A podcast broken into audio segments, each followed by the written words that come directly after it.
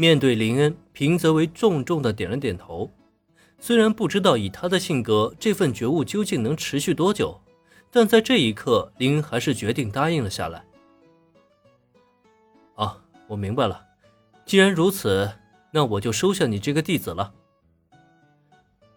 收学生什么的，以前林恩从来都没有考虑过这种事情。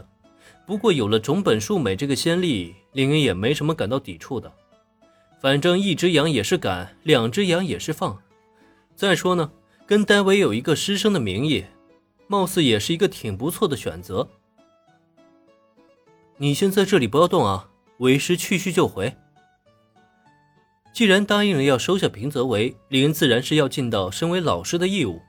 所以没等平泽唯反应过来，他先是让人家妹子站在原地别动，自己呢，则是迈出步走出了咖啡店。大概十分钟以后，林恩回归了，同时他的手上也多出了一摞厚厚的书籍，总共得有二十本左右。这些是目前能在书店买到的最适合吉他入门的书籍。你今晚回家以后，先看书，好好学习学习，有时间呢再多加练习。如果有什么地方不明白，可以随时打电话问我。在学校课间休息时呢，也可以来我这里咨询。哦，对了。咱们大家还没交换过电话号码吧？来来来，先把电话号码交换一下，还有微信号，咱们也互相加个好友。在平泽唯呆滞的目光中，林恩将这摞书全部都交到他手中。他刚刚跑了一趟书店，通过自己专业的角度购买了所有他认为现阶段最适合新手的音乐书籍。对于这个新学生，他可谓是煞费苦心啊。但问题是。他的这番好意，平泽唯却有些承受不了。看着手中沉重的书山，他现在只觉得欲哭无泪。这么多书，他究竟要看多久啊？拿起最上面的一本，翻了翻里面的内容，下一刻他就立即变成了蚊香眼。这完全是看不懂啊！你也不用着急一天看完，慢慢的看就好了。我呢，会给你做好分类。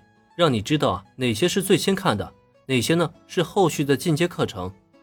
总而言之呢，等你学会了这些知识以后，再多抽一些时间去练习，我保证，一年之内你的进步会绝对的非常惊人。以戴维的性子，他要是真能潜下心来将这些书全部吃透，那才真叫怪事儿。所以，在与大家交换号码和微信的时候。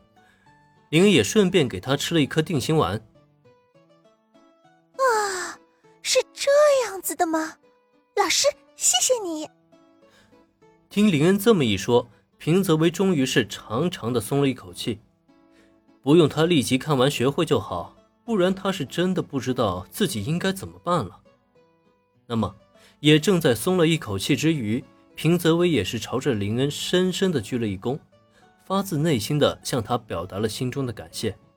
他很清楚，林恩这么做都是为了自己好。不过，面对平泽唯的感谢，哎，谢就不必了。你好好学习就好了。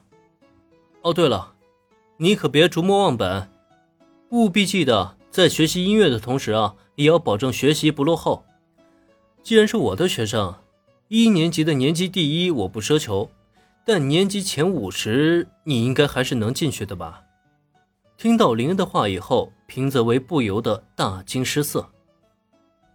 啊，年级前五十，我的老师是魔鬼吗？